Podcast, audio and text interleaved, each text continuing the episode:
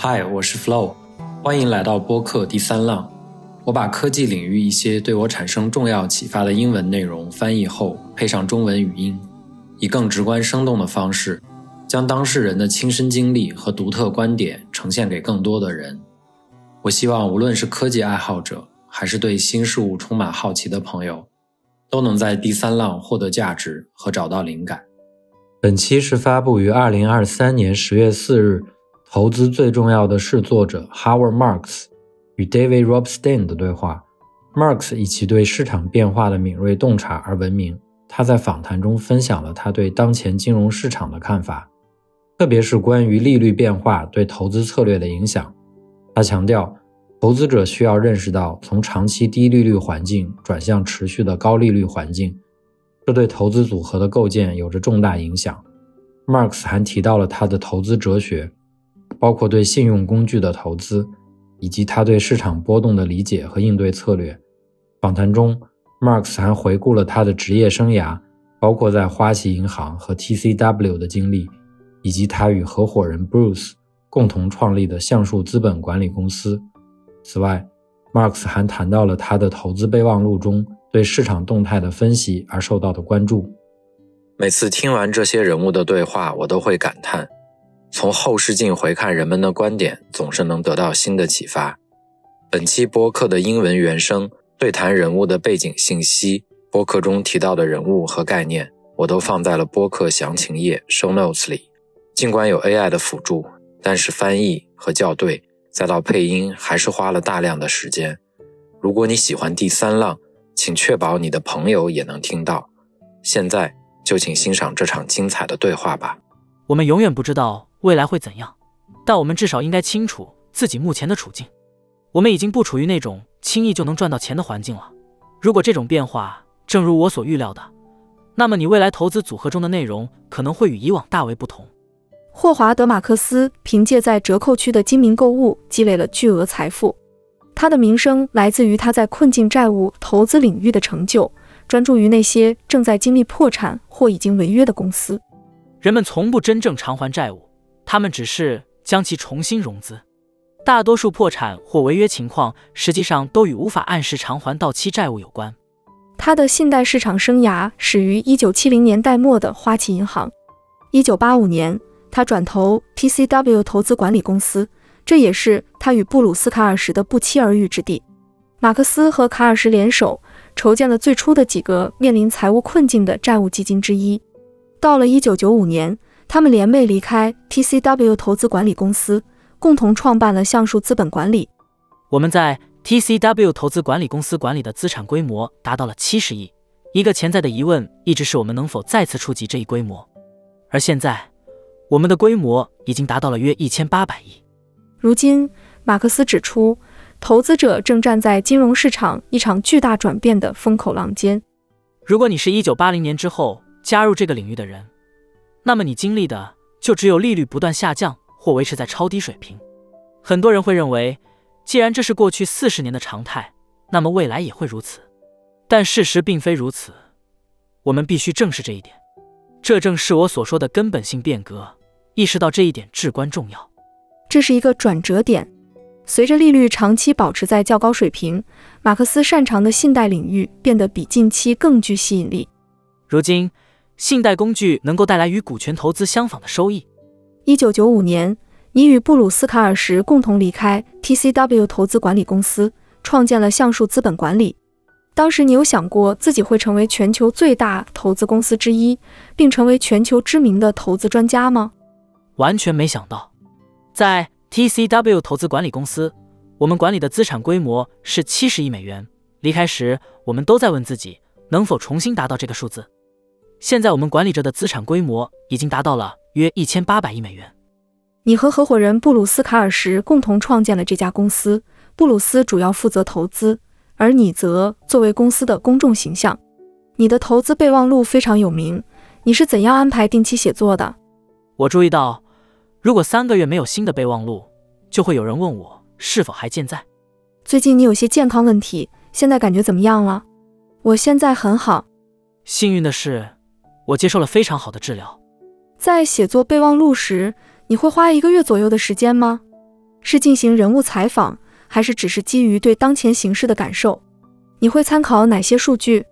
我的备忘录并非基于数据驱动，而是源自我的经验，主要围绕我对当前形势的观察进行讨论。我既不是未来学家，也不是预测家，通常不会做出预测。但正如我所言，我们或许无法预知未来，但至少应清楚自己目前所处的位置。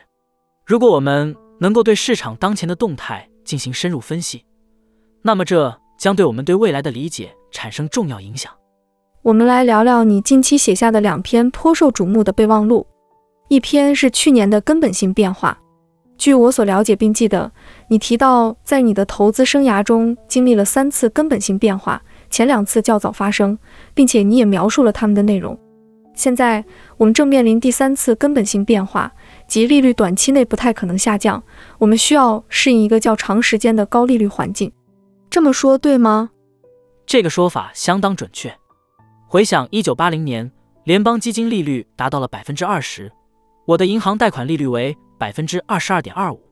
四十年后，联邦基金利率降至百分之零，而我的银行贷款利率仅为百分之二点二五。这段时间内，利率的总降幅达二十个百分点，成为金融界的主导因素。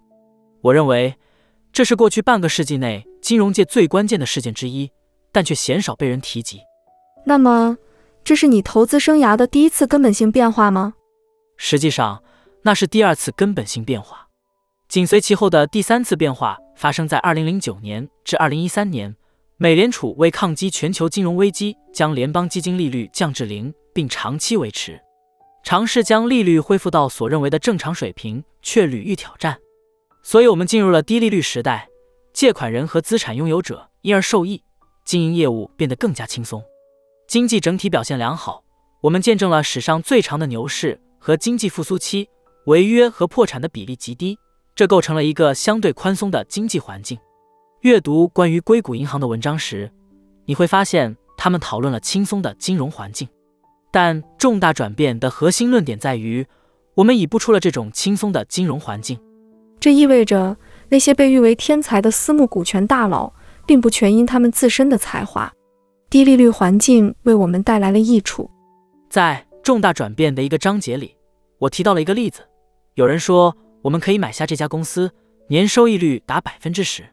他接着询问其资本市场团队，借款的成本是多少。得知可以以百分之八的利率借款，并投资于百分之十的回报，他们决定购买该公司。但在低利率促进的环境中，公司业绩更佳，实际收益超过百分之十。资金成本也从百分之八逐渐降至百分之五，这让人误以为自己才华横溢，对吧？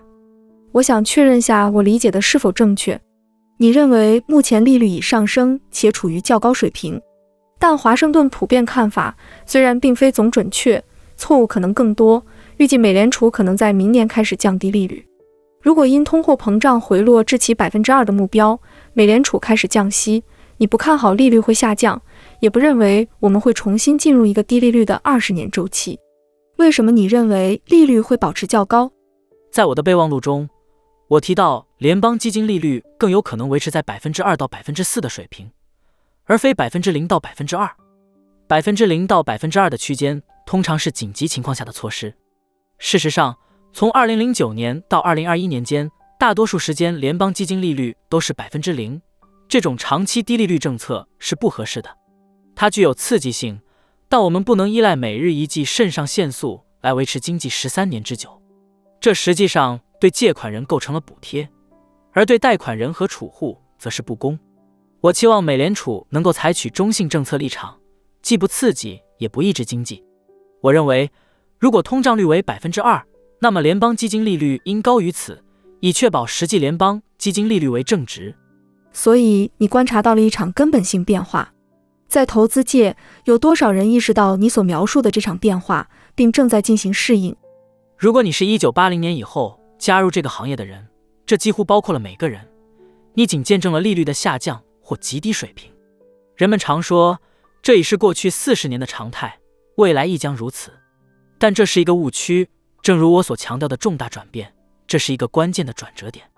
有人对我说：“你说的对，利率确实很低。”但没有人认为这是一次重大变革，正如你所描述的那样。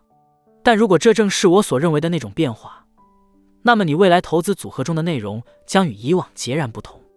然而，迄今为止，我尚未获得强烈的认同。好的，让我们讨论一下你的另一份备忘录对重大转变的进一步思考。这份备忘录是几个月前编写的。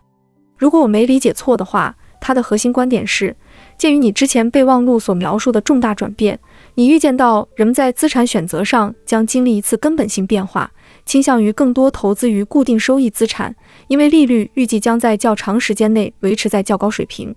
这样理解对吗？这个说法很合理。标普五百股票指数在过去一百年的年均回报率略高于百分之十。这种回报率足以将一九二零年的一美元增值至一万五千美元，这代表了一种优秀的回报。如今，通过信贷工具，例如贷款和用于收购的公司贷款，你可以获得类似股权的回报。在高收益债券和杠杆贷款上，你可以获得高个位数百分比的回报。这些是可以公开交易和具有流动性的金融工具，或者在私人贷款上获得低双位数百分比的回报。对于顶级和大型收购，通常能带来双位数百分比的回报，这不足以满足投资者吗？信贷的回报通常比股权更安全，因为股权投资者只能在所有债务得到偿还后获得剩余部分，信贷通常在偿还过程中优先得到偿付。如果出现违约，你可以通过破产程序获得公司的控制权。所以，这是一种既安全又能与股票回报竞争的投资，具有很高的安全性。有些人或许会问，为什么不买些国库券，然后去海滩上休息呢？毕竟国库券能带来大约百分之五的收益率，这不已经足够了吗？但对我的客户而言，这还不够。一个典型的养老基金或捐赠基金需要百分之七左右的回报，因此他们无法将大量资金投资于仅有百分之五回报的选项。另外，国库券所提供的是你未来三十天内的回报，但三十天后。当你收回资金准备再次投资时，利率可能降至百分之三或百分之四，所以你无法锁定一个长期的回报率，而这正是我们所追求的。那么，您认为，因为养老基金和捐赠基金可以选择投资于您认为更安全的固定收益工具，并且考虑到当前的高利率环境，他们可能会倾向于这样做？这是否意味着私募股权、风险投资或类似股权回报的投资方式将不再受到他们的青睐？确实如此，人们确实应该这么做。至于他们最终会怎样选择，我并不确定。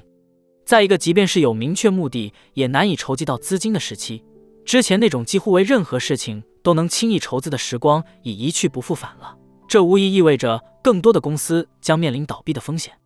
你小时候有没有想过自己将来会从事投资行业？这是你感兴趣的吗？没有，我是在离开芝加哥大学之后才逐渐有了方向，就是芝加哥。你是在哪里长大的？纽约。是的，在纽约的皇后区。明白了。你的父母有从事投资行业吗？没有。那你决定申请沃顿商学院本科时，你父母有什么反应？讽刺的是，尽管我上的是纽约的公立学校，由于高中学生过多导致极度拥挤，但学校提供了广泛的课程选择，其中就包括了高级会计课程。我选择了这门课，并对它产生了浓厚的兴趣。由于我父亲本身就是会计师，他对我选择去沃顿商学院感到非常高兴。明白了，你先是去了沃顿，后来又进入了芝加哥大学的商学院，是吗？对。这两个地方都非常重视逻辑思维和数字能力。那么，你从芝加哥大学商学院毕业之后，是打算成为一名会计师，还是转向投资行业呢？我向六个不同领域的公司申请了工作，并最终选择了花旗银行。在那里的投资研究部，我度过了一个充实的夏天。你在那里工作了多少年？从一九六九年到一九八五年，一共几年时间？八十五年，你转到了 TCW 投资管理公司。原名为西部信托公司，对吧？在那里，你专精于债务投资，对吗？没错。实际上，花旗银行在一九七八年让我负责开展可转换债券和高收益债券的相关业务。到了一九八五年，我加入了 TCW 投资管理公司，与 Bruce Carson 携手。他提出了一个创新的构想：创建一个专注于不良债权的基金。那时候，人们并不把不良债权看作是能够围绕之建立基金的一种资产类别，是吧？没错，完全是这样。那么，你成立了自己的公司，始于一九九五年。现在公司有多少名员工？十一名。几年前，你把控股权卖给了加拿大的 Brookfield 公司，这是出于什么考虑？那个，其实，虽然可以说我们卖出了控股权，但我们并没有放弃控制权。控制权，你依然掌管着公司，他们持有约百分之六十的股份，对吧？是的。没错，好的，看来这个决定相当成功，事情进展得很好。Brookfield 是个极好的伙伴，我们依旧掌控着大局。接下来，我们来聊聊关于不良债权的话题。你曾与 Bruce Karsh 一同在 TCW 投资管理公司管理不良债权组合，并且设立了一个专注于不良债权的基金。虽然现在你们的业务范围已经扩展，但最初是不良债权让你们崭露头角。我们已经预见到，随着利率的持续上涨，不良债权领域将迎来更多机遇。然而，目前尚未见到不良债权领域的大规模繁荣。你怎么看待这一现象？首先，需要明确的是，投资的主要工作是由 Bruce 来负责的，这一点很重要。这里面的成就归功于他，而非我。我的角色主要是协助他成立基金，并为之定下宏观方向。在零九年到二十一年这段相对容易筹资的时期，大部分破产并不是因为企业持续亏损直至消亡，而是因为企业在经济困难时期借了钱。当需要续贷时，很少有企业会真正还清债务，大多数只是进行再融资。但当他们希望从银行续借时，银行可能会告诉他们：“你的信用状况不如从前，或者我们没有以前那么多资金可借，或者贷款标准已经提高。”所以。大多数破产或违约案例实际上都与无法偿还到期贷款有关。我认为，在一个轻松筹资的时期之后，当资金筹集变得困难，哪怕是出于正当理由，那么显然会有更多公司面临倒闭的风险。那您认为，接下来的两到三年里，是否会在并购或者房地产行业看到更多的违约现象？大家普遍认为，大城市中的商业地产债务将会面临较高的违约风险。您同意吗？确实。我相信未来会出现这种情况。以高收益债券为例，其长期平均违约率大约为百分之四，但在我从业的近四十五年里，过去十五年中并未见到达到这一水平的年份，这表明了一个低违约率的时期。然而，接下来的几年可能会有所不同。我之前有过这样的思考：假设你找到了一个并购目标，向银行贷款，他们最初可能同意以百分之五的利率贷给你八亿美元。但当贷款到期续签时，银行可能只愿意以百分之八的利率贷给你五亿美元，这就意味着你不仅资金减少，资本成本提高，还会面临三亿美元的资金缺口难以弥补。你之前提到过度借贷有时会导致破产，就拿美国政府来说，考虑到巨额借款，从某种角度来看，它似乎也面临类似破产的风险。我们背负着三十二万亿美元的国债，今年的年度赤字预计将达到两万亿美元。你是否担忧我们偿还这笔债务的能力？如果无法偿还，美元价值是否会受到影响？这的确值得担忧。美国或其他任何类似的国家和公司都未曾经历过破产，因此我们无法预知未来会发生什么。当前，美元是全球的储备货币，这意味着我们有权印制它。至少在短期内，我们能够印制任意多的美元。只要这个机制存在，我们就不会面临倒闭的风险。这就像你拥有一个没有限额的支票账户，可以不受限制地支付你的信用卡账单。但我们不知道这将会导致什么后果，这正是问题的所在。另外，用违约作为谈判策略是极其危险的行为。所以，每当华盛顿特区出现关于可能违约的讨论时，你认为这并非政府应采取的策略。对吧？我们拥有的是极其宝贵的资源。美元作为世界储备货币的地位，得益于其作为全球最稳定货币的声誉以及美国经济的领先地位。为什么要置这种优势于风险之中呢？明白了。虽然你通常不做预测，但对于联邦可能降息一事怎么看？你认为明年他们会这么做吗？或者这个预测太过困难？不，我认为现在的联邦基金利率定在百分之五点二五到百分之五点五之间，明显是为了抑制经济增长和通货膨胀的措施。随着通货膨胀的逐渐缓解，这似乎正在发生。我预计联邦基金利率最终会低于当前水平。那你觉得，包括联储、白宫和财政部在内的联邦政府是否犯了一个误判，没能预见到通货膨胀的来临，以及它并非是短暂现象？你认为这是个错误吗，David？这实际上与“短暂”一词的定义有关。它确实是短暂的，只不过并非如他们所预期的那样短暂。如果你是那种必须总是对的人，那么投资可能并不适合你。如果美国总统打电话给你，表示你对市场等方面有深刻见解，邀请你加入政府担任高级职务，你会考虑进入政府吗？我认为我会接受这个职位，出于对公民责任的考量。想象一下，拥有像我们这样的精致小公司，与 Bruce 一起合作经营，自由地追求我们想要的东西。但进入政府之后，可能无法按照自己的想法或认为正确的方式行事。虽然这可能是一种重要的贡献。但同时也可能会让人感到挫败。对于那些憧憬成为下一个 Howard Marks 的年轻观众，想要进入投资行业，你会给他们什么建议？是不是应该广泛阅读、精于数字、勤奋努力？你是如何达到今天的成就的？而且，为什么有人会渴望成为投资领域的专家呢？为何不选择从事气候变化这样的工作？我不会具体指导任何人应该选择什么职业，但我想说的是。投资领域非常吸引人，因为它充满了需要同时考虑的众多变量和需要应对的不确定性，这非常刺激人的神经。这里的解决方案永远在变化，昨天有效的方法可能明天就不再适用了，这让人必须时刻保持敏锐。但另一方面，正因为这种不确定性，失败是常有的事。就像沃伦·巴菲特经常提到的泰德·威廉姆斯，尽管打击率高达四百，但也意味着有百分之六十的时间他是被判出局的。即使是伟大的投资者，其决策正确的概率也可能只有百分之六十、百分之七十，或许能达到百分之八十。如果你无法接受失败，那么投资可能并不适合你。如果有人向你询问一般投资者最常见的错误是什么，你的回答会是什么？我觉得可以从两个方面来说。首先，许多人过于相信预测未来的能力，不论是自己的还是他们认为能够识别的别人的。